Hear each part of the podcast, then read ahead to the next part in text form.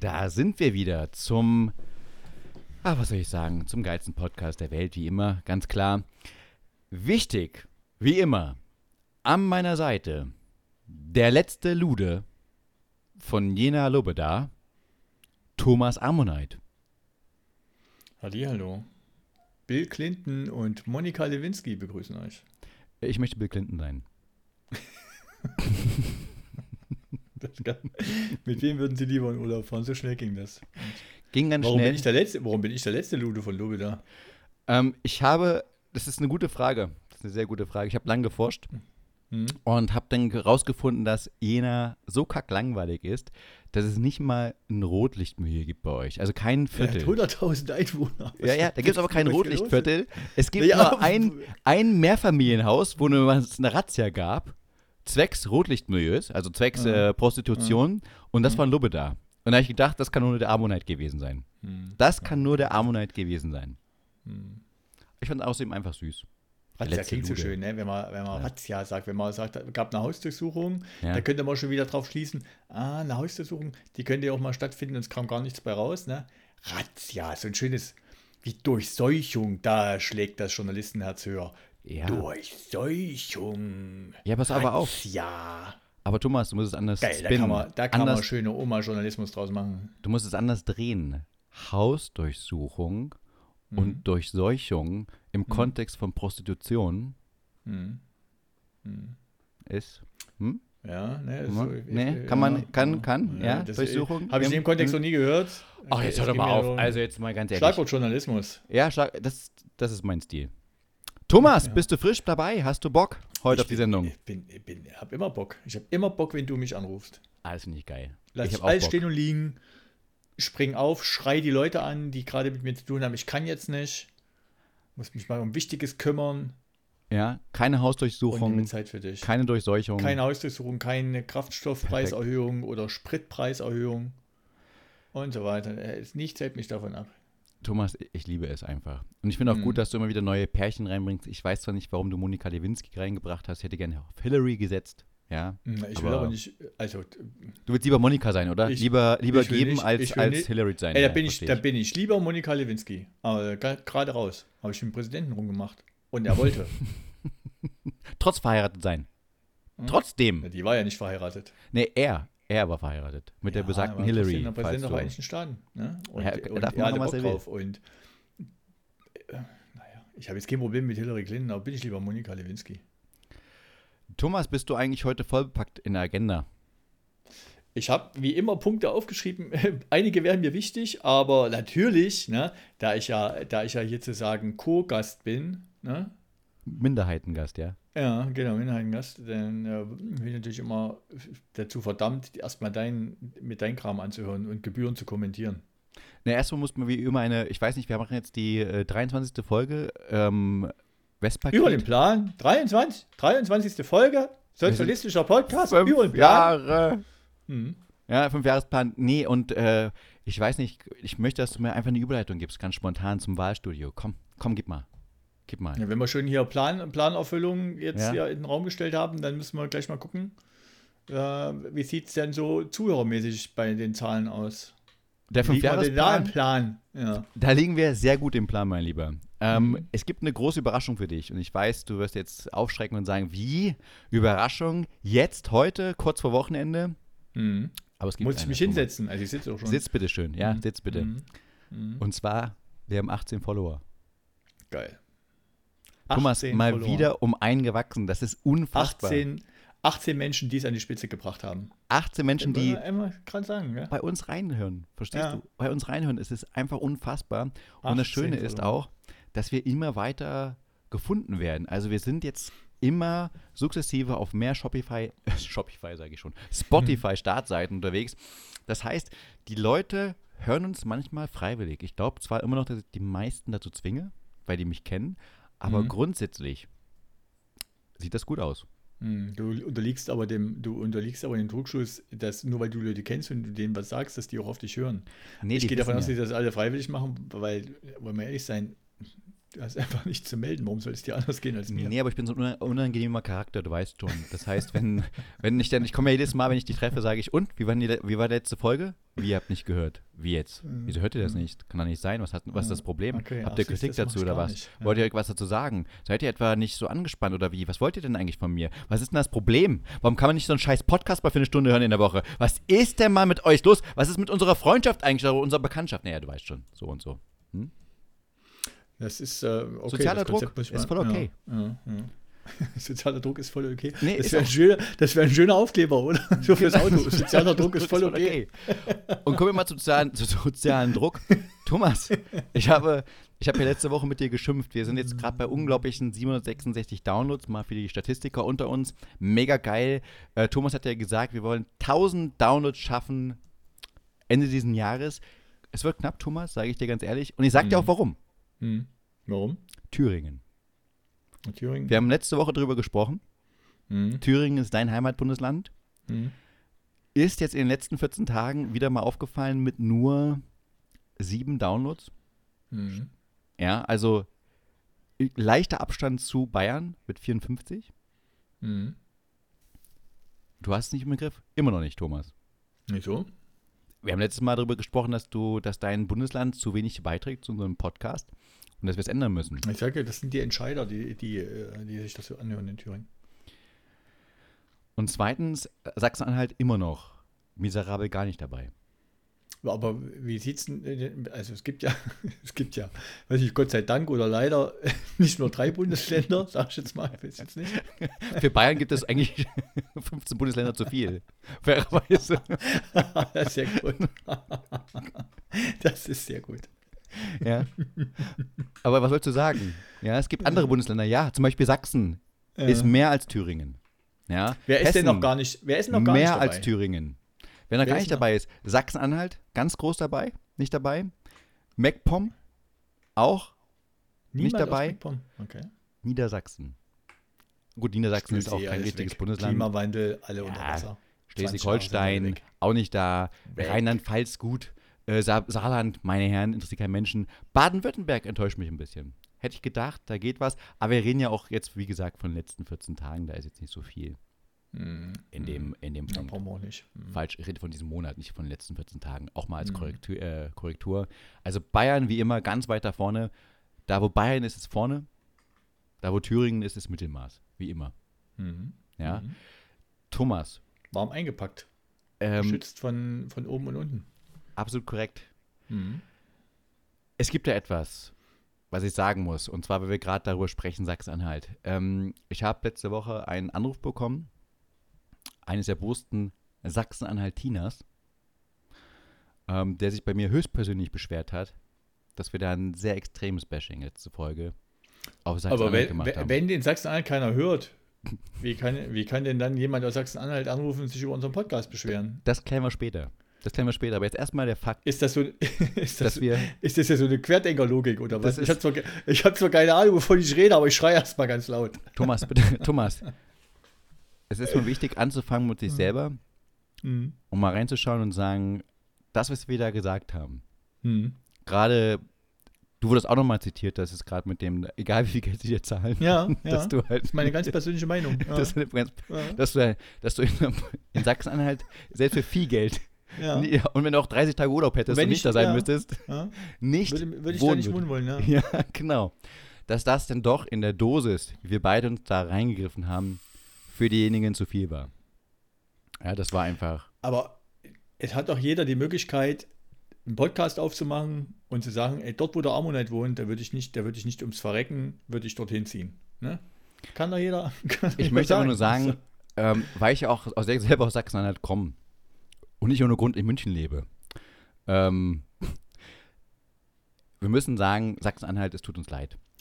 Liebe- nee, das sage ich, wir machen, ich mache ein Angebot, wir machen ein konstruktives Angebot. Ne? Mhm. Ich bin natürlich nur durchgefahren. Ne? Und ich sage mal ganz ehrlich, wenn ich jetzt, zum Beispiel in meine Heimatstadt, wenn du mit dem Auto durchfährst, das siehst du die schönsten Ecken auch nicht. Ne? Lass uns beide eine Auslaufzone planen, die wir auf so einem, mit zwei Gartenstühlen, auf so einem Feld in der sachsen-anhaltinischen Börde, Magdeburger Börde ne, aufnehmen und dann machen wir dann eine Rundreise oder von mir aus können wir auch mal, können wir mal dorthin fahren. Und dann gucken, gucken wir es uns an und machen es hier frei nach Walter Ulbricht. Kommt einmal herüber und schaut euch das einmal an.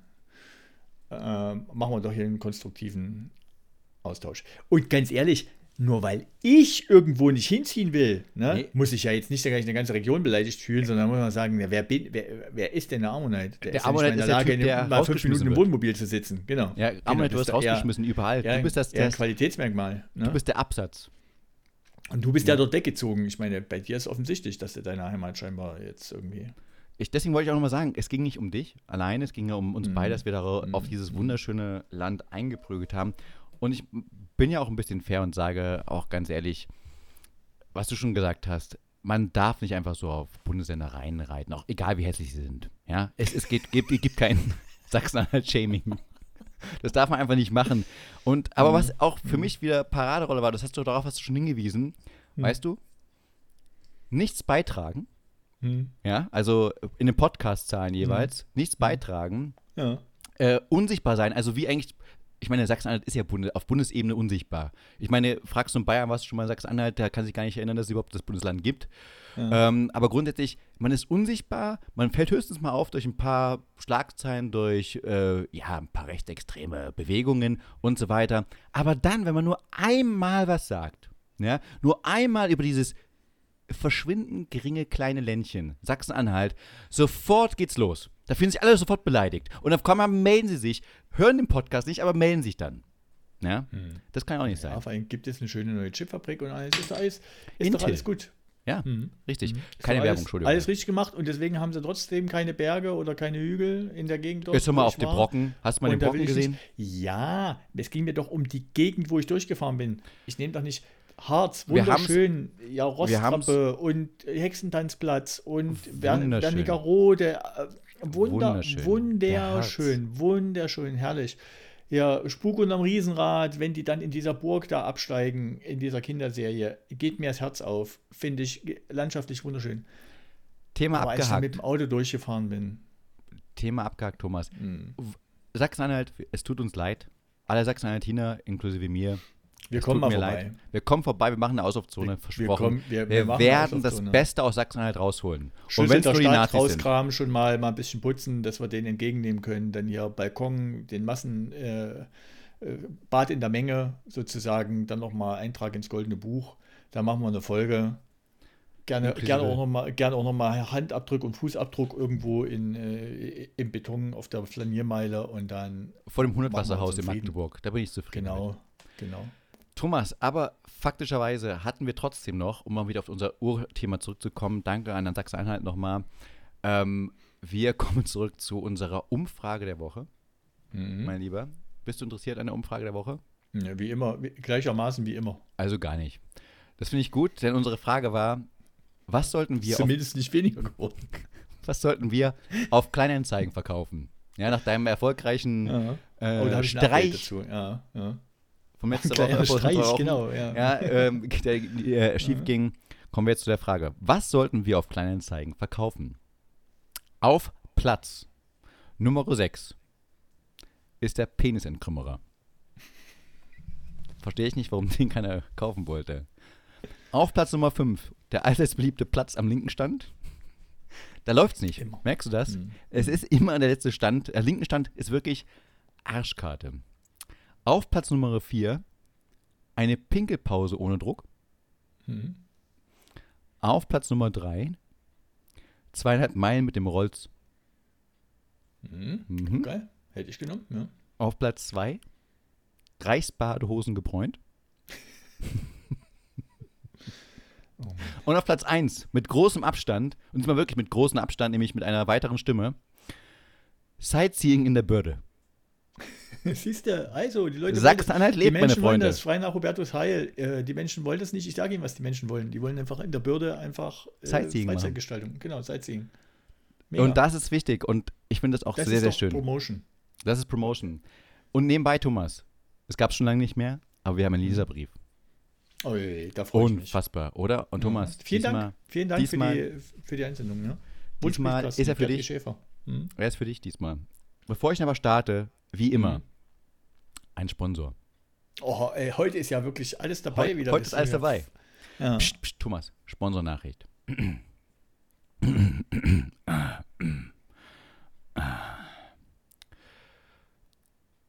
Sie haben keinen Druck mehr auf dem Schlauch und rasieren sich öfters die Beine als ihre Lebenspartnerin, können sich aber keinen Porsche leisten.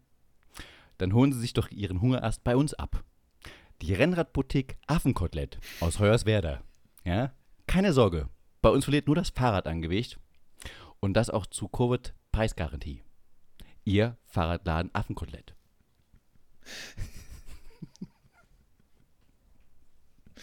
Fahrradladen Affenkotelett. Die Rennradboutique. Affenkotelett.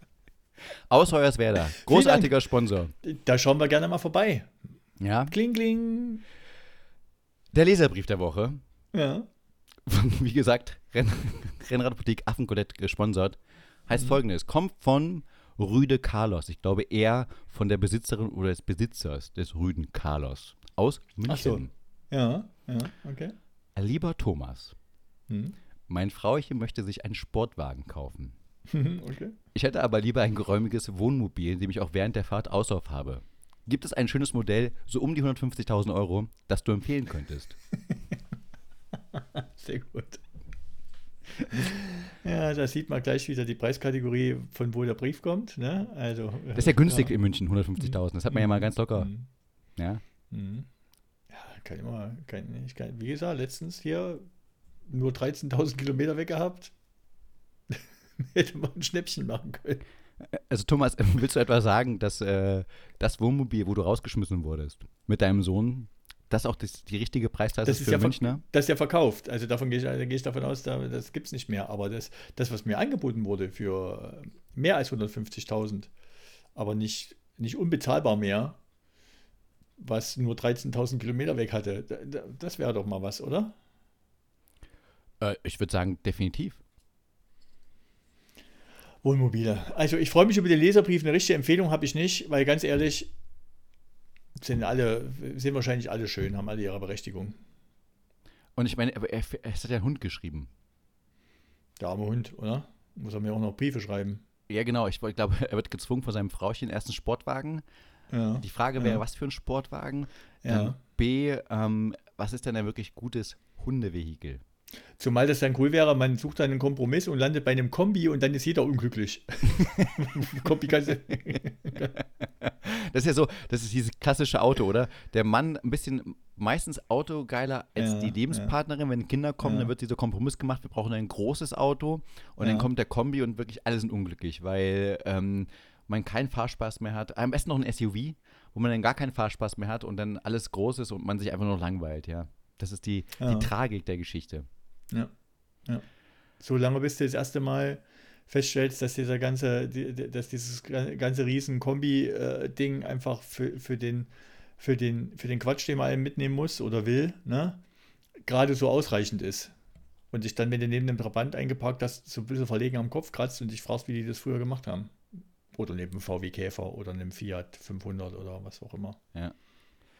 Das ist Mhm. alles eine schwierige Frage und die ist noch viel schwieriger zu beantworten mit meinem Mhm. nächsten Thema, das ich vorbereitet habe, mein Lieber. Ja, dann geht's ja. Schön, schön geht's ab, oder? Schön Legen Sie mal wegmoderiert. los. Ja, ja. Schön wegmoderiert. Ja. Thomas, ähm, ich weiß nicht, wie ich dir sagen soll, aber ich habe eine Ja. ganz interessante Dokumentation gesehen. Oh Gott, ja, Fernsehen Und zwar oder was? Oder Fernsehen, wo? genau. Im linearen Fernsehen, im- im echten Fernsehen. Line, lineares Fernsehen. Okay. Also für Boomer, so dieses Gerät, das, das Mhm. Netflix für Boomer, das Fernsehen Mhm. halt.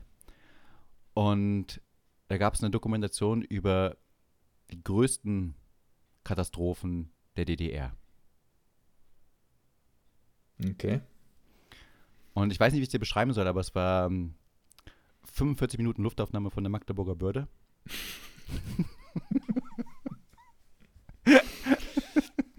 Ey, die größten Katastrophen der DDR, Ja. ne, das lässt natürlich viel Spielraum, oder? Es war natürlich Spaß, es war Cottbus. Und Mhm. ähm, nee, es lässt sehr viel Spiel, es lässt sehr viel Liebe, Spielraum. liebe, liebe Grüße. Liebe Grüße. Nein, es lässt sehr viel Spielraum. Nee, es war, es war super interessant. Denn grundsätzlich war es ja so, wenn DDR-Katastrophen passiert sind, Hm. wurden die erstmal verheimlicht. Ja, war das war erstmal ganz der. Westen schuld. Das ist erstmal Es war äh, grundsätzlich, aber vor allem, es wurde erstmal verheimlicht und so getan, als ob nichts gewesen wäre. Jetzt kommt das Mhm. Schöne. Hm. Ähm, der, der Moderator dieser Sendung, also dieser Offsprecher, ihr wisst schon, der immer mit seiner sonoren Stimme dann redet und sagt, es gibt manche Katastrophen in der DDR, wo selbst der Staat nichts von wusste, weil es geheim gehalten werden musste. Und dann siehst du halt einen Zeitzeugen aus der DDR und sagte, ich wusste nichts. Kannst du es mal besser, kannst du es mal nochmal nachmachen, Thomas? Mach mal so einen richtigen Ostdialekt und sage, ich wusste nichts. Ich wusste, ich wusste von nichts. Genau. Nicht, Und ja. Ich nochmal, ich bin jetzt der sonore Sprecher. Ja. Es gab so viele Geheimnisse, davon niemand wusste. Und jetzt kommst du. Ich wusste von nichts. Und dann unten drunter eingeblendet, kennst du ja immer diese, diese Bauchblenden oder da, wo der Hm, Name des hm. Zeugen steht. Oder steht dann, drin- Günther wusste von nichts, oder was? Nee, besser. Gü- Günther hat nichts gewusst. Rüdiger Ungewiss. Das war der erste Satz von ihm, weißt du? Es gibt manche Sachen, die geheim sind und er, ich wusste nichts und dann Rüdiger Ungewiss.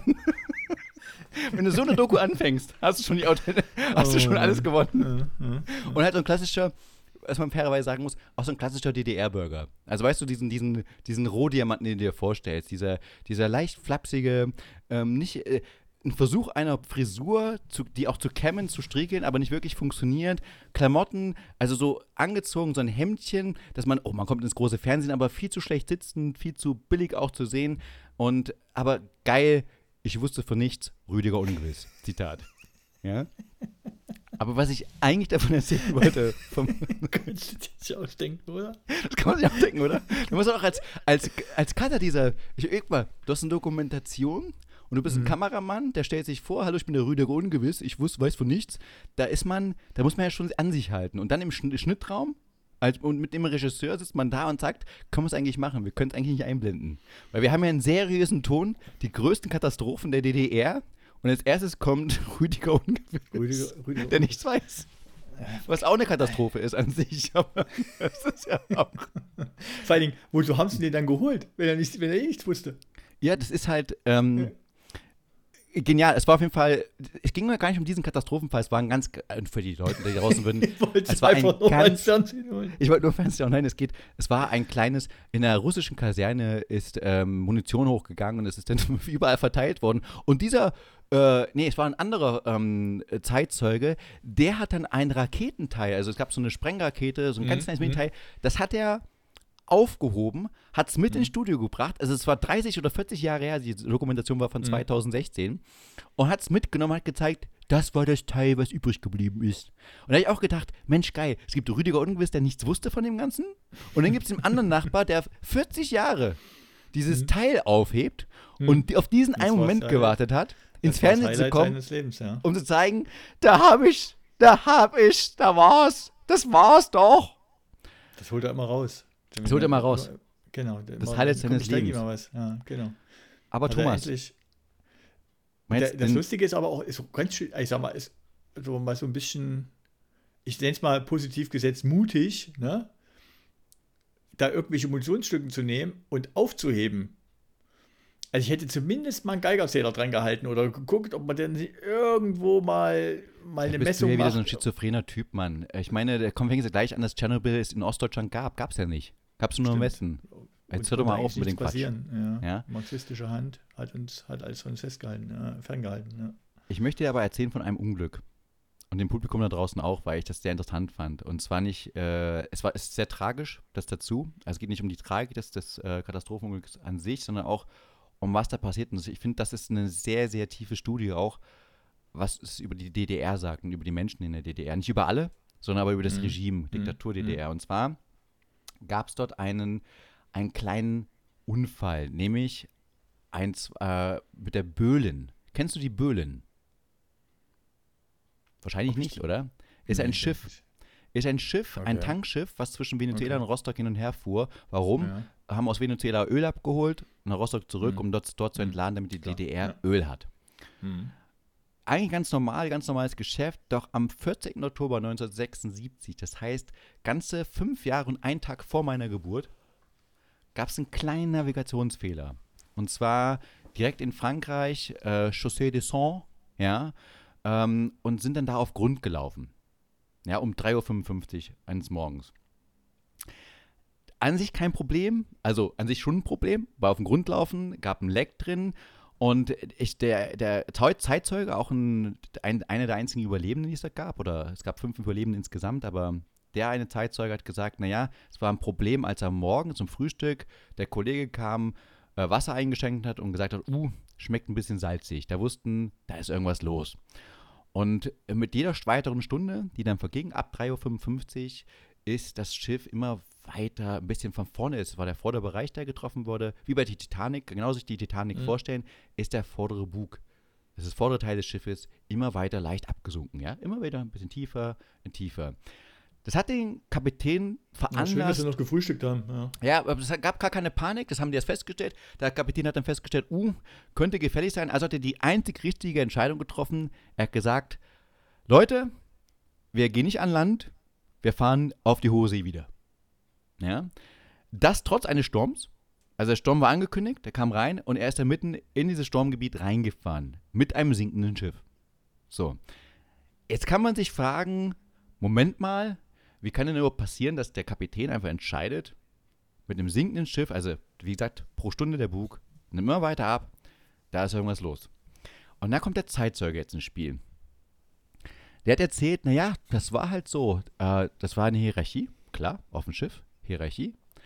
Wir waren jung, so 20, 21 rumherum, die ganze Besatzung. Und der Kapitän hat gesagt, wir machen nichts. Also wir wussten alle, dass es singt, aber wir machen nichts. Okay. Also haben wir uns dann ins... Keine, keine Eigenschaft, die nur DDR-Bürgern äh, zugeschrieben werden nee, kann. Nee, ne? ich, nein, nein, nein, ich wollte ja nur... Nee, ja. pass auf. Wir machen nichts. Und dann saßen sie da und machten mhm. nichts. Und, und so sunkt, äh, also ist das Schiff weiter gesunken, also gefahren und weiter gesunken, gesunken, gesunken. Und irgendwann hat der Vorderteil des Schiffs, war der unter Wasser. Du musst dir vorstellen, unter Wasser. Da war nichts mehr mhm. zu sehen. Und dann mhm. geht es ja immer schneller, wie man es auch durch Titanic kennt. Immer mhm. schneller und immer mhm. schneller. Und mhm. erst, die Leute sind erst aufgewacht oder haben was getan. Das erzählt der Zeitzeuge. Mhm. Da vorne im Vorderschiff gab es den Funkmast und so einen Funk, wo der Kapitän mhm. und der Funker drauf standen, die kurz bevor sie untergegangen sind, dann auf einmal ein SOS abgeschickt haben und gesagt haben, ja, wir haben wirklich ein Problem. Und als dann Bild dieser Funk... Wie aus, wie aus, wie aus einem äh, Pierre Schar-Film, oder? Ja, wie aus einem Pierre Schar-Film. Du siehst, wie die vorne stehen und einfach immer weitermachen. Und, das, und eigentlich und, sind sie schon unter Wasser. Die Mütze schwimmt nach oben und die, und die Glatze ist aber schon unter und Wasser. Und es, es, passiert genau so. Das heißt, ja. es geht unter und der Kapitän und die Dinge gehen unter, der Funk, äh, mhm. Funker mhm. gehen unter und dann schwimmen sie los. Und genau in diesem Moment mhm. haben alle an Bord gewusst, jetzt sind wir verloren und wollen mhm. losschwimmen und wollen losgehen. Rennen zu den Rettungsbooten, was der erste intuitive, richtige mhm. Weg ist. Mhm. Das Problem war bloß, weil sie schon gesunken sind und im Sturm waren, waren die ganzen Rettungsboote zerschellt. An sich okay. drum und dran. Das heißt, alle sind dann wieder nach hinten gegangen, wie bei der Titanic. Das Ding ist gesunken und die sind abgesprungen, äh, ins Wasser reingesprungen. Und ähm, es war viel zu spät für den SOS. Es kam erst um 16.25 Uhr, also unglaubliche 13 Stunden, fast 13 Stunden später kam das SOS erst. Es kam dann auch, es, die Bergungsarbeiten wurden auch schwierig, weil, wie gesagt, es war ein Sturm. Man hat nichts gesehen.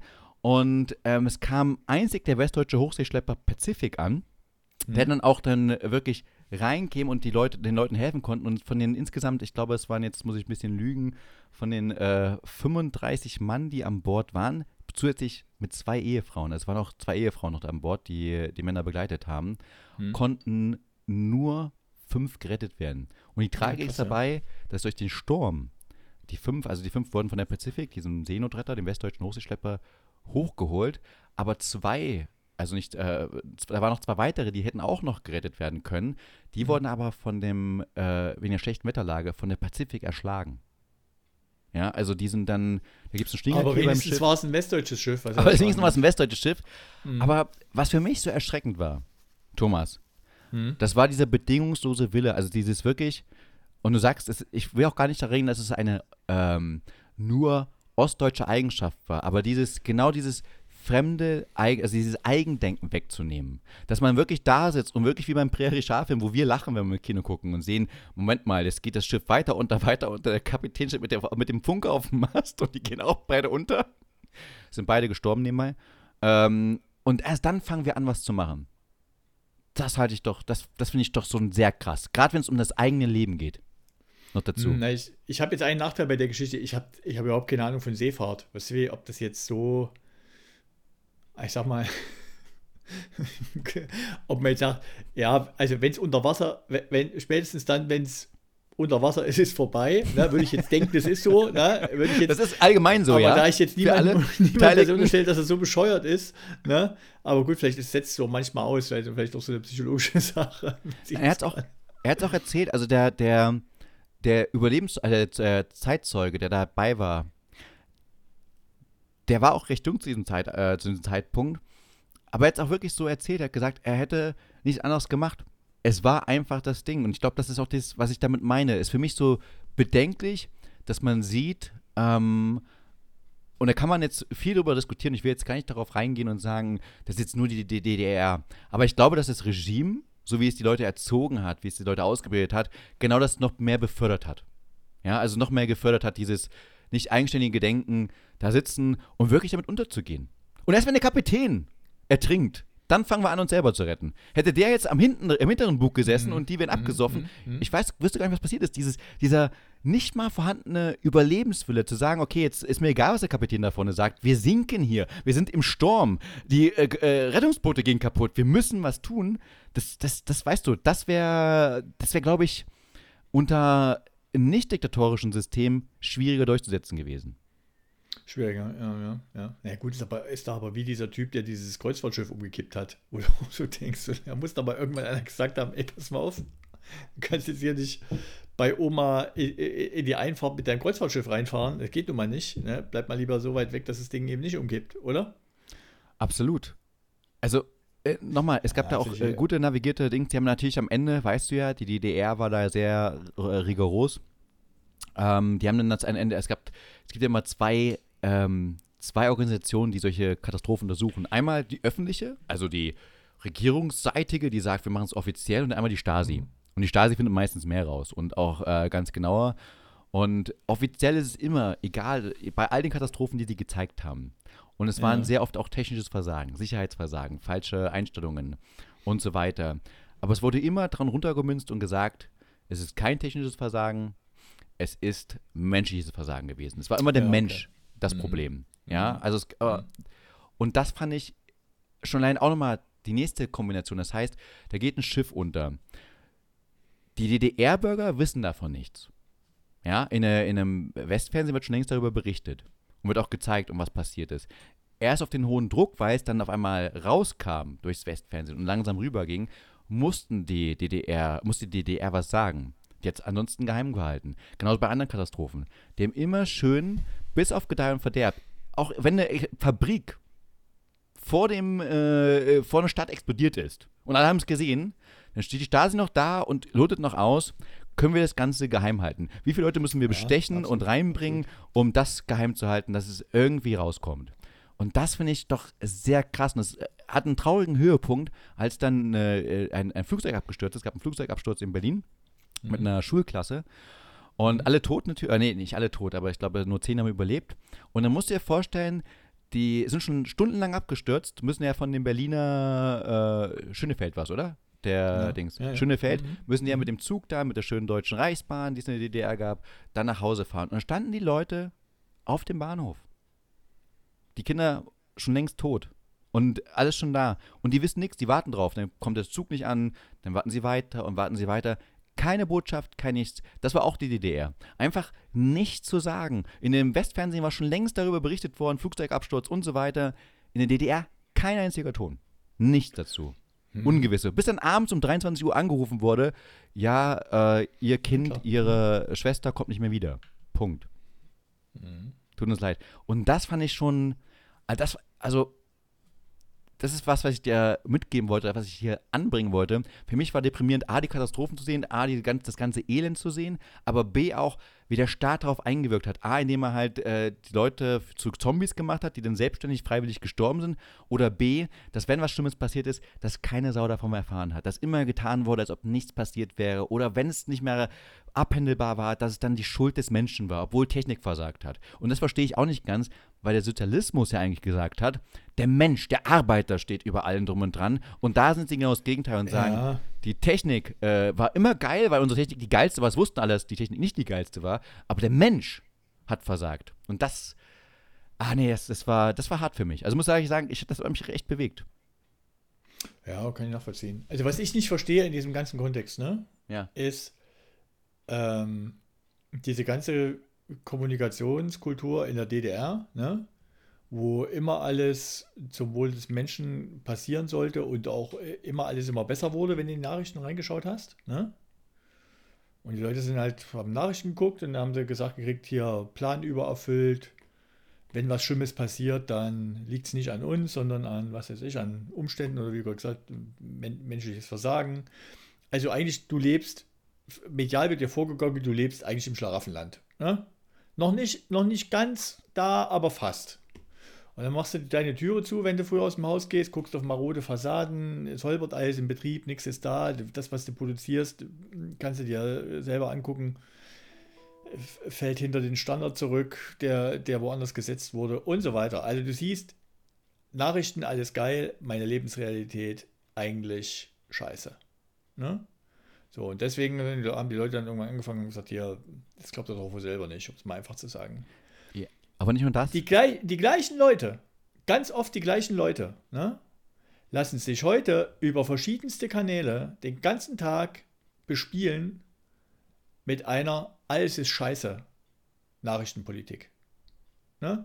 Die kommt jetzt sicherlich nicht zentral gelenkt daher, das glaube ich nicht, sondern sie unterliegt aber Aufmerksamkeitsökonomie, jetzt sind wir ja dabei, Schlagworte und so weiter. Es muss kurz sein, es muss prägnant sein, dann schlechte Nachrichten klicken besser als, als, als gute und so weiter. Unterliegen also bestimmten Mechanismen und damit sind sie dann doch irgendwie immer bei allen, bei allen gleich aufgesetzt. Und die gleichen Leute gucken, die früher gesagt haben, na, aber die Lebensrealität, die ich erlebe und die Nachrichten, die ich sehe, das passt überhaupt nicht zusammen, ne? sitzen heute da und geben auf die Frage, wie geht es Ihnen denn persönlich? Auch mir geht es eigentlich gut, aber wie finden Sie denn die Lage? Die Lage ist übelst scheiße. Ne? Und machen genau das Gegenteil. Also die machen genau, ge- hat sich genau rumgedreht. Dass, Ja. das, dass, dass diese Selbstreflexion fehlt, ne? mal zu sagen, jetzt überlege ich mal, wo mich persönlich die Migrationsfrage zum Beispiel in Deutschland betrifft. Das überlege ich mir jetzt mal und daran mache ich mal meine persönliche Meinung daran fest und nicht danach, ob mir irgendjemand im, im Internet, im Fernsehen, im Radio oder wo oder auf der Straße zuschreit, die fressen uns alle auf. Ne? Oder ganz, Da- gehen wir auf, auf die Grund, auf die Grundelemente. es das, nur- das war das offensichtlichste Thema, weil mir da auffällt, Ja, dass es bei, äh, dass bei. Integration überhaupt nicht mehr möglich ist, positiv Nee, irgendwas Thomas, zu aber ich, beleuchten. äh, nee, das es- Thema für mich aber ist, grundsätzlich bei allen Themen so. nee, das Thema, das offensichtliche Thema für mich ist ganz klar, ohne jetzt mal äh, da über Ja. Politik zu sprechen, ist einfach Mhm. ähm, als Sachsen-Anhaltiner auf einen Mhm. armen, tollen Podcast einzuschlagen, nur weil sein äh, Bundesland eventuell ein bisschen diskreditiert wurde oder wahre Mhm. Fakten über Sachsen-Anhalt berichtet wurden, dass man sofort hier zensiert wird von solchen Leuten. Das ist doch das Problem. Ja, nee, ich mal Spaß beiseite mal, wieder auf den Punkt zurückzukommen, einen ernsten Punkt. Ähm, Mhm. Ja, ich nochmal, ich äh, möchte nochmal ein bisschen verweilen in der, in der damaligen Zeit und auf den, heute auf dem Bogen kann man gerne einen Bogen noch schlagen, aber allein dieses, du stehst am, am Hauptbahnhof, der Zug kommt an Hm? und keiner steigt aus. Deine Kinder, Mhm. deine, deine Mhm. Frau, Ja, äh, dein Mann ist- steigt aus. Es gibt gar keine Informationen. Und das rede ich ja von den Tal der, es gibt zum Beispiel das Tal der Ahnungslosen, da in Dresden zum Beispiel, wo die kein Westfernsehen Mhm. hatten. Man konnte ja wenigstens noch erklären, dass man, wenn man die Westnachrichten gehört hat, eigentlich schon mehr wusste. Also auch Tschernobyl. Hätte es, Tschernobyl hätten wir im Osten nie erfahren. Hat der DDR-Staat so getan, als ob es das überhaupt nicht gäbe. Geht ruhig, reist, äh, geht ruhig raus, äh, äh, sammelt eure Pilze, macht was, tut was. Ich meine, ich war 1986 fünf Jahre alt.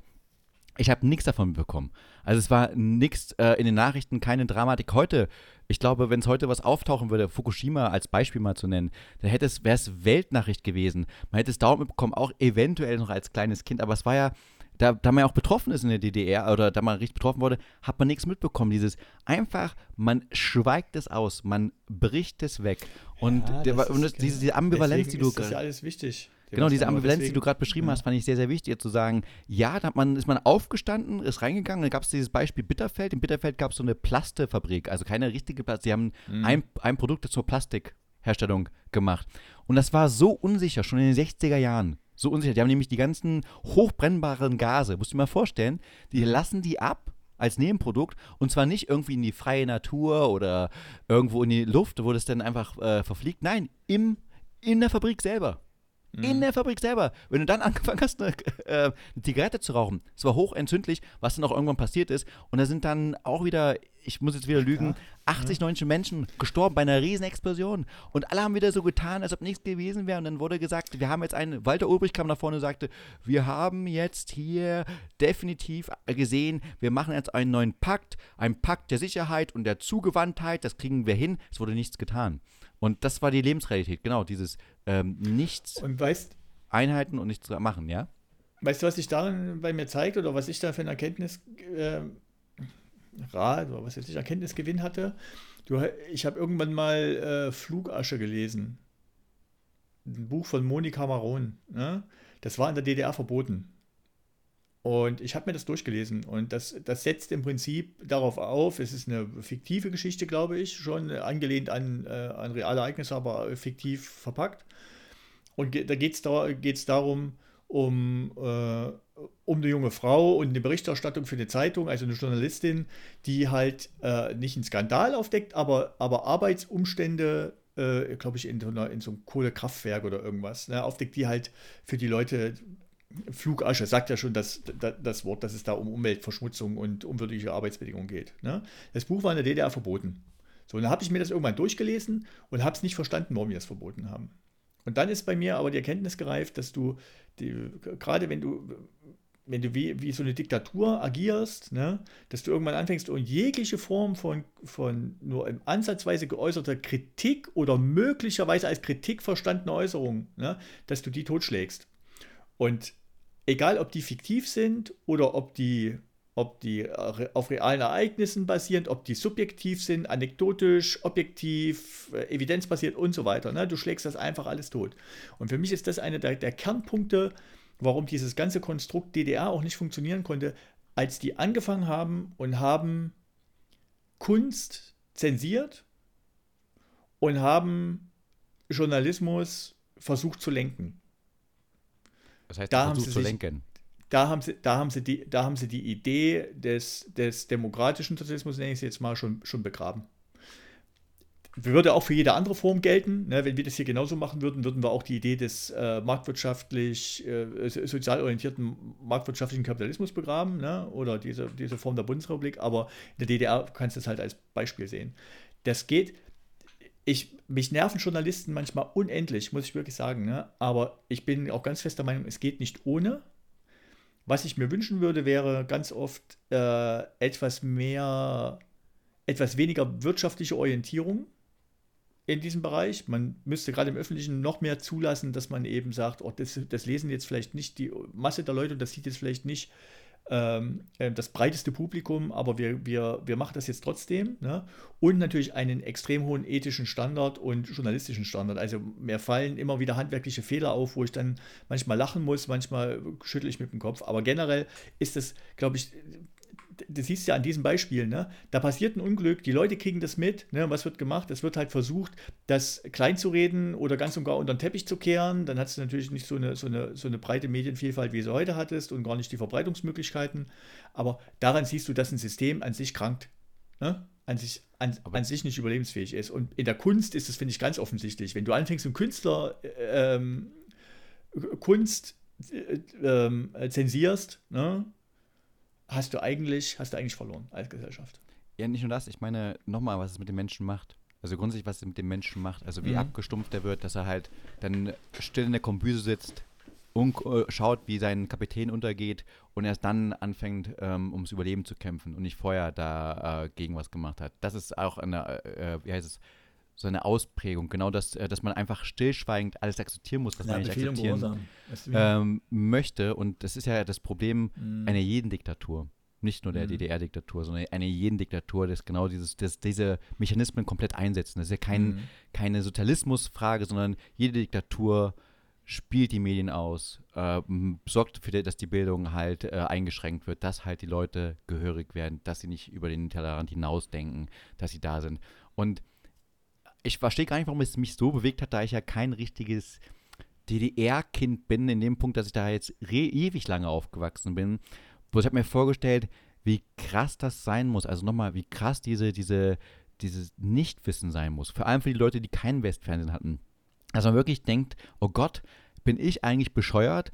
Alles läuft irgendwie schief in meinem Gefühl.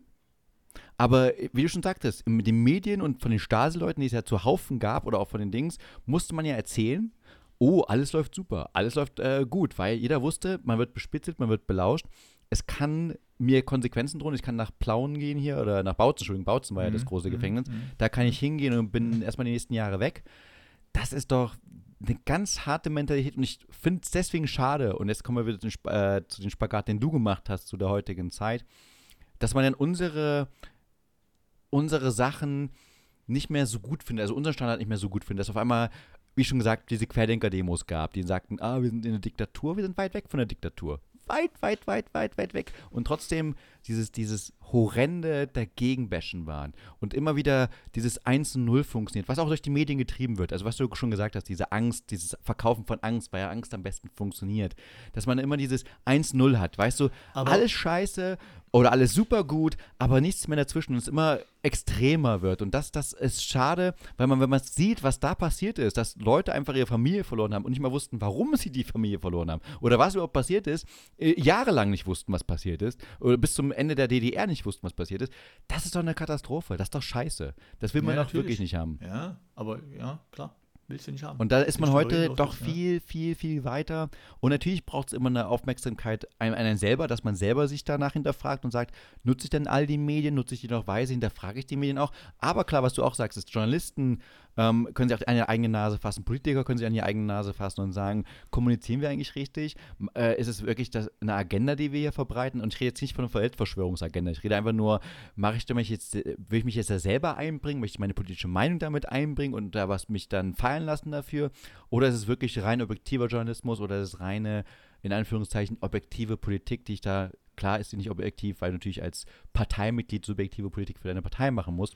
Mhm. Ähm, ob es dann da einen Grad gibt. Aber zwischen diesem Grad und der DDR mit der kompletten Zensur, wir reden nicht mal über das äh, Dritte Reich oder so oder andere Diktaturen, das ist schon, also wie gesagt, hat mich heftig getriggert und ähm, sehr nachdenklich gemacht, ehrlicherweise. Vor allem als diese, diese Zeitzeugin da war, nicht Rüdiger Ungewiss, der nichts wusste, sondern eine andere Zeitzeugin, die am, am Bahnhof stand mit, also als kleines Kind auf ihre Schwester gewartet hat und die einfach nicht kam. Mhm. Naja, der, also klar, und wenn du dann diesen Schmerz äh, hinterträgst, wenn, der, wenn du praktisch ein un, unverrückbares Ereignis verarbeiten musst und darfst nicht drüber reden, ne? dann ist das natürlich nochmal, äh, oder, oder schlimmer noch, es wird dir, äh, du, du redest drüber und es wird dir nicht geglaubt, ne? oder es wird praktisch in Abrede gestellt, dass du die Wahrheit sagst. Das sind natürlich für Menschen prägende äh, Erlebnisse. In dem Zusammenhang, Ja, warte, noch ein, einen Satz dazu. Ich meine, Ja, ja, mal, was wir für eine tolle Freiheit haben. Wir machen unseren Podcast hier, den wir gerade tun. das- wir ja, bringen den ja, on, ja, in on air absolut. und äh, wir kommen, wir müssen nicht Angst haben, dass die Stasi um die Ecke kommt oder die Gestapo um die Ecke kommt und uns hier äh, gleich mal mitnimmt und wir nie auf nie und äh, nimmer versehen sind. Ich meine, das Einzige, was wir befürchten müssen, sind irgendwelche Sachsen-Anhaltiner, die sich beschweren, Also, aber das, ja, das kann man, damit kann man leben. Oder? Stasi muss ich, muss ich keine Angst haben. Also so was ich, was ich mittlerweile über dich aufgeschrieben habe und darüber gereicht, würde ich mir an deiner Stelle schon mal Gedanken Ach, machen. du bist sozusagen unser Maulwurf. das, das sind wir wieder, gut. das sind wir, aber das sind wir wieder äh, an dem Punkt. Ne? Dass du spittelst, Ammonite, war mir klar. Fre- Dass du so ein Stasi-Schwein wärst, war mir vom Anfang an klar. Ja, Ja? genau. Ich habe im Hotel gesessen. Ich geb's zu. Ja. Ich war im Hotel. Aber du, ja. Du hast Genau. diese Mentalität. Ich, Ich, wo- ich wollte da rein, genau. Ich wollte, ich, Ja, ja. ich wäre gerne reingekommen. bin hab nicht reingeboren, mein Lieber. Das ist was anderes. Ich bin das reingeborene, elitäre Element. Du willst dazugehören, gehörst aber nicht dazu. Du bist immer eine Außenseiter, mein Lieber. Immer. Jetzt hast du mir natürlich eine, äh, äh, kurz eine Brücke gebaut, die du aber mit dem Arsch wieder eingerissen hast, um es mal gerade rauszusagen. Ne? Ja? Denn Gerne. eigentlich wollte ich auch nochmal auf, dieses Frei, auf diesen Freiheitsgedanken, die Tatsache, ne? Ja. Und das sollte sich jeder vielleicht in einer ruhigen Minute, man muss es ja nicht ausdiskutieren, sondern sich, mache ich mit mir gelegentlich auch selber aus, ne? Die Tatsache, dass ich heute hier rausgehen kann ne? und sagen, ich finde den Bundeskanzler gut, ich finde ihn scheiße, ich, ich, glaube, ich glaube daran, dass es Chemtrails gibt, ich glaube nicht daran und so weiter, ohne Angst haben zu müssen, dass meinem Sohn das in der Schule auf die, äh, auf die Füße fällt, meine Frau auf Arbeit deswegen drangsaliert wird oder ich selber irgendwie im Knast lande dafür. Das ist etwas, das sich jeder vielleicht äh, gelegentlich mal, gelegentlich mal, gelegentlich mal verinnerlichen sollte. Und das ist für mich auch ein Grund, warum ich in diesen, in diesen wenn man diesen großen und ganzen Konflikt mal sieht, ne, was weiß ich, äh, äh, Gesellschaftsformen wie in China oder, oder Gesellschaften wie Russland gegen Gesellschaftsformen wie, wie USA oder Europa, warum ich äh, mich ganz klar in den, mittlerweile in den westlichen Werten verorte. Das ist für mich ein Lernprozess gewesen, mich damit auseinanderzusetzen. Es war jetzt kein schmerzhafter Prozess, sondern immer mal wieder so eine Erkenntnis, wo ich in mich selber hineingehorcht habe und mir festgestellt habe, was ist mir wichtig im Leben. Ne? Und dann komme ich dahin und sage, es ist nicht alles optimal. Auf gar keinen Fall. Es gibt Sachen, die man unbedingt kritisieren sollte. Verzagt, wenn da nur Unrecht war und keine Empörung, um es mit, mit, mit Bertolt Brecht zu sagen. Aber im Endeffekt ne, bin ich froh, dass ich als ganz junger Erwachsener, als Jugendlicher diesen Wechsel in dieses System machen konnte. Weil das Leben, was ich danach hingelegt habe, mit, mit Fehlern, mit, äh, mit, mit, mit Ausprobieren, mit, mit laut sein, mit leise sein, mit, äh, mit, mit, Sachen, die schiefgegangen sind und Sachen, die richtig gemacht wurden, das hätte ich in der, in der DDR, in der Gesellschaftsform niemals machen können. Schon allein die anderthalb Jahre äh, Armee. Wenn ich mir das heute überlege, ich war bei der Bundeswehr, das hat mir schon schwer zugesetzt, dieses Befehl und Gehorsam. Das wäre ja in einer, in, in einer äh, Volksarmee noch viel, viel ausgeprägter gewesen. Und so weiter. Das sind alles so Sachen, wo ich persönlich für mich äh, wirklich Dankbarkeit äh, zeige für die Leute, die, die die Wende herbeigeführt haben und die mich da immer noch äh, darin verorten, dass ich sage, ich lebe in dem, im Vergleich zu dem, was ich kenne, lebe ich in dem besten System, äh, was es zurzeit gibt. Ich kann mir aber ein besseres vorstellen noch. Ich kann das ganz genauso unterschreiben. Ich habe genau dasselbe, dasselbe gedacht, als was du gerade gesagt hast. Ich wäre, glaube ich, mit meiner Art und Weise, Leute, die mich kennen, wissen ja, ich habe da eine gewisse progressive Art, dass ähm, ich da an jeder Ecke angeeckt wäre in der DDR. Ich hätte ein richtiges Problem gehabt ähm, dort. Oder hätte mich so anpassen müssen, dass ich unglücklich gewesen wäre. Und genau, unglücklich, desillusioniert zum Schluss. Desillusioniert und ich wäre genau. Äh, genau einer dieser Opfer der DDR gewesen, die einfach desillusioniert da gewesen wären oder im Gefängnis, weil sie einfach dann sich aufbegehrt hätten. Oder geflohen, erschossen an der, an der Mauer, ähm, alles möglich wäre gewesen. Das ist, und ich bin so froh, dass wir diese Freiheit haben, dass wir diese Möglichkeit haben, die es gibt, auch mit all den Konsequenzen, die es dazu gibt. Es gibt nicht nur äh, rosa Wein hier, das ist mir auch schon ja. klar. Aber grundsätzlich, dass man hier die Freiheit hat, reingehen, dass ich mit dir einen Podcast machen kann, nochmal, einfach nur als Beispiel, dass ich hier mit einem Podcast machen kann, bestimmt werde von Sachsen-Anhalt, das ist eine Freiheit, die kann man sonst nicht gewinnen. Das ist eine geile Freiheit, die möchte man auch unbedingt haben. Und dafür bin ich extrem dankbar. Ja? Absolut. Ich ja, kann mir zwar keine bessere so. Systeme mhm. vorstellen, aus, weil das System, was du dir vorstellst, lieber Thomas, ist mit dir als König. Und ähm, ich habe schon einen König, das ist der König von Sachsen-Anhalt. Und den, den werde ich niemals, den werde ich nie abschwören. Der König von den, Mallorca ist mein König eigentlich. Ja, ich wollte gerade sagen, den kann man nicht abschwören. Du hast den König von Mallorca. Und, weißt, du, und wei ja. weißt du, mit wem ich auf See fahren würde? Mit wem? Wer hier wieder seinen Weihnachtsmarkt eröffnet hat? Ne? Wer? Schon viele Jahre gibt es das. Captain Billig. Captain Billig? Captain Billig. Captain hier in, in, der, in, in, der Nähe, in der Nähe von, von Gera, einer der größeren Städte in Thüringen, ne, gibt es schon, was weiß ich, bestimmt schon mindestens 20 Jahre gibt es einen Laden und jetzt wieder mit schöner Weihnachtsscheune, Captain Billig. Ey, ist das geil. Was für ein geiler Name.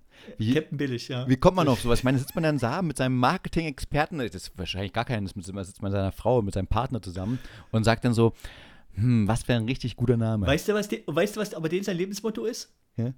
Reicht doch. Reicht doch. Geil. Bin ich fester Meinung, dass der genauso lebt. Nehmt das billigste, nehmt das billigste Auto, nehmt das billigste Brötchen, den billigsten Pulli, die billigste Reise, macht alles mit, aber eben zum kleinsten Preis. Immer. Thomas, das um ist sein Lebenskonzept. Um nochmal einen Schulterschluss zu äh, machen ja. mit, dem, mit, dem, mit, dem ersten, mit dem ersten gesagten Satz. Ja. ja. Wenn man jetzt ein Jena in einem Mehrfamilienhaus hm? einen Puff betreibt, und die Captain Billig nennt. Wieder. Wir waren gerade ja, auf Freiheit ja, und wir waren ja, ja, Staatstragen ja, schon fast. Und die Captain Billig nennt. Ist das ein gutes, ist das ein gutes Slogan? nicht gut. Wäre es gut? Captain Billig, ihr Puff, reicht schon? Ja? Rein, rauf, runter, raus. Ja, ja.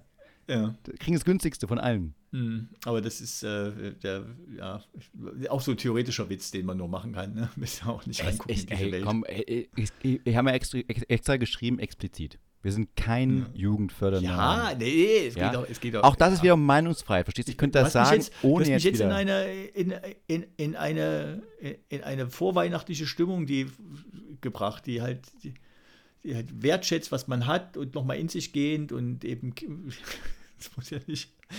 Es schneit ja auch Freiheit hier. und Captain Billig. Ja, bei mir nebenbei. hat es auch geschneit. Bei mir hat es auch geschneit. Aber ich wollte doch noch eine Empfehlung dazu, ne? Zum Captain Billig. Nee, ge genau. Zum, zum, Wer- zum Puff finde, oder zum, zum Weißt du, was ein schöner, was ein schöner, ich lasse mich da jetzt nicht wieder von ablenken. Ach, dann mache ich dem keine Empfehlung, da behalte ich einfach Doch, mal einen guten bitte. Tipp für mich. Mach alleine. Empfehlung. mach ich nicht. Es gibt da Geht ganz viele Hörer, gerade in Bayern. Ja. Gerade in Bayern, die das können unbedingt sich jetzt bei hören dir wollen. bedanken. Können sie dir mal einen Brief schreiben, wie sie das finden? Dass, dass Liebe- jetzt ein liebe- wertvoller, liebe- wertvoller, Tommys wertvoller Kulturtipp entgangen ist. Eine Sache noch, mir ist aufgefallen, letzte Folge bei, bei Minute 12, 12.34, ich habe es mir extra aufgeschrieben, ne? Ich Ja. bin mittlerweile sehr gut in der Lage, ne? so wie Erich Honecker früher Deutsche Demokratische Republik gesagt hat, ne? Sage ich Bundesrepublik Deutschland. Ja, genau so bist du. Du bist auch wieder. Das ist mir aufgefallen. Ich dusche genauso. Bundesrepublik Deutschland geht mir genauso Deutsche Demokratische Republik. Und dann muss ich jetzt. Demokratische Republik. Eins eins. Wenn, ich die, wenn, wenn, ich jetzt die, wenn ich jetzt die Stimmlage noch hinkriege, dann gehe ich als Erich Dubel in den Bundestag. Sprich, lass mich reinwählen und halt immer reden als Erich Honecker. Und das Geile Das ist, glaube ich, richtig gut. das Geile ist, was du schon automatisch hast, was du gar nicht mehr antrainieren brauchst, du hörst auch nie zu. Ja, das mache ich sowieso nicht. Ja, genau, das meine ich ja. Das heißt, mit, mit dir kann man Kann diskutieren und du redest Ja. einfach weiter, stumpf. Ja. Ohne dass du irgendjemand oh, zuhörst. ja, das das ist mir in der letzten Folge auch aufgefallen, dass ich dreimal habe ich dich überhaupt nicht, habe ich dich überhaupt nicht Du bist der, nein, du bist der, das ist ja auch das Gute. Ich bin, ich bin sozusagen der Franz Josef Strauß und du bist der Honny der, unseres Podcasts. ja, das ist das halt einfach. Wieso willst du Franz Josef Strauß sein? Mir ist gerade kein geil- über, ich- ich, muss ja- heute überziehen, wenn wir jetzt in die Frage noch einsteigen. Nee, nee, ich hatte jetzt die Auswahl zwischen Stoiber, Der Vogelstrauß willst du sein. äh, Stoiber. Söder und äh, hab gedacht, nee, dann doch lieber Franz Josef Strauß, wenn es um einen bayerischen Politiker geht. Da war doch, wer, wer, wer waren vor, wer waren vor Stoiber? Das war ähm, Adios Amigos, wie hießen der nur? Ähm, bayerischer Ministerpräsident. Ah, oder? Der war, war der auch mal bayerischer Ministerpräsident? Ja, kann auch sein. Bin ich, bin ich bescheuert? Nee, ich habe äh, da, ich meine aber noch, ich meine noch anders hier, Adios Amigos, das ist noch aus dem, aber der Name ist mir entfallen. Na gut, müssen wir ja auch nicht wissen, ne? dafür kennen wir alle Ministerpräsidenten der DDR, beziehungsweise alle Staatspräsidenten der DDR, die es jemals gegeben hat. Das ist ja auch was, oder? Äh, definitiv. Ich will dir bloß eins nochmal sagen. Ja. Ähm, wir haben ja, kennen ja den äh, Dobrindt, ja, als Ja. Verkehrsminister und der war ja schon äh, ähm, recht schlecht. Dann haben wir noch einen noch viel schlechteren Nachfolger gehabt, den ich jetzt nicht erwähnen möchte, äh, war ja kein Name-Bashing. Dann habe ich aber bei diesem Zugunglück, es gab ein Zugunglück damals in der DDR. Was hast du denn nur gemacht? Oh Ja, Gott, d- ey. Katastrophendings. Und da kam der gewisse ähm, Erwin Kramer. Ja, Erwin Kramer. Und äh, Erwin Kramer war Verkehrsminister der DDR. Und als ich den gesehen habe, wie der aussah, ich gedacht, Mensch, das, dagegen ist Dobrindt eine richtige Koryphäe. Eine richtige Koryphäe. Also wirklich, das ist, das ist alles besser, als was ich da gesehen habe. Also die DDR hat wirklich in allen Bereichen immer einen schlechter gemacht. Also wenn man auch hätte was besser machen können, es musste unbedingt noch ein schlechter gehen. Das war die, die, die, die Rache an, äh, an die BRD, an den Westen. Das muss man Wir machen es noch schlechter. Was hat denn der Verkehrsminister der DDR, was hat, was hat, was hat der, egal wie lange, was hat denn der überhaupt geregelt gekriegt, oder? Ich weiß es nicht. Es waren, äh, da gab es einige schlimme War doch Un nichts. Jetzt mal ohne Scheiß, oder? Nee, es war geil. Es, äh, äh, es war nicht geil. Also es gab einen, einen ganz schlimmen Unfall und der wurde verursacht. Das ist das Traurige dabei. Ja, aber es Das- kann doch nicht, der, auf, Un es kann das- doch nicht nein, der nein, nein. Verkehrsunfallminister gewesen sein. sondern doch, da hat die, äh, die DDR-Post hat ähm, Kabel verlegt. Du weißt schon, wo man ein Telefonkabel Okay. verlegt. Und weil die im Sommer. aber nur versehentlich. Nee, Ja. nur verlegt, genau, aber hoch, äh, hoch, äh, also über die Erde. Und dann, Mhm. wenn im Sommer es zu heiß wurde, haben sie sich Ja, ausgedehnt, ja. Diese Telefonkabel. Und sind äh, also wirklich Ja. lang geworden und sind runtergehangen. Und das Problem war, dass es eine Schranke gab. Und diese Ja. Schranke konnte nicht mehr zugehen, weil die sich in den Ach, Dings verheddert hat. Und dann ist halt ein ähm, Zug mit einem äh, Tanklastwagen zusammengestoßen und das gab eine ganz schlimme Katastrophe. Aber grundsätzlich hat sich der Verkehrsminister dazu geäußert und natürlich war es wie immer nicht die Schuld der Technik und nicht die Schuld äh, der Dumm und Dran, dass es halt billige Materialien war, sondern wie immer das deutsche, äh, die, die Post, die da in diesem Ort verantwortlich war, die hat es wieder versäumt, diese Sachen zu machen. Haben sie aber gemacht. Das hat bloß niemand darauf reagiert, wie immer.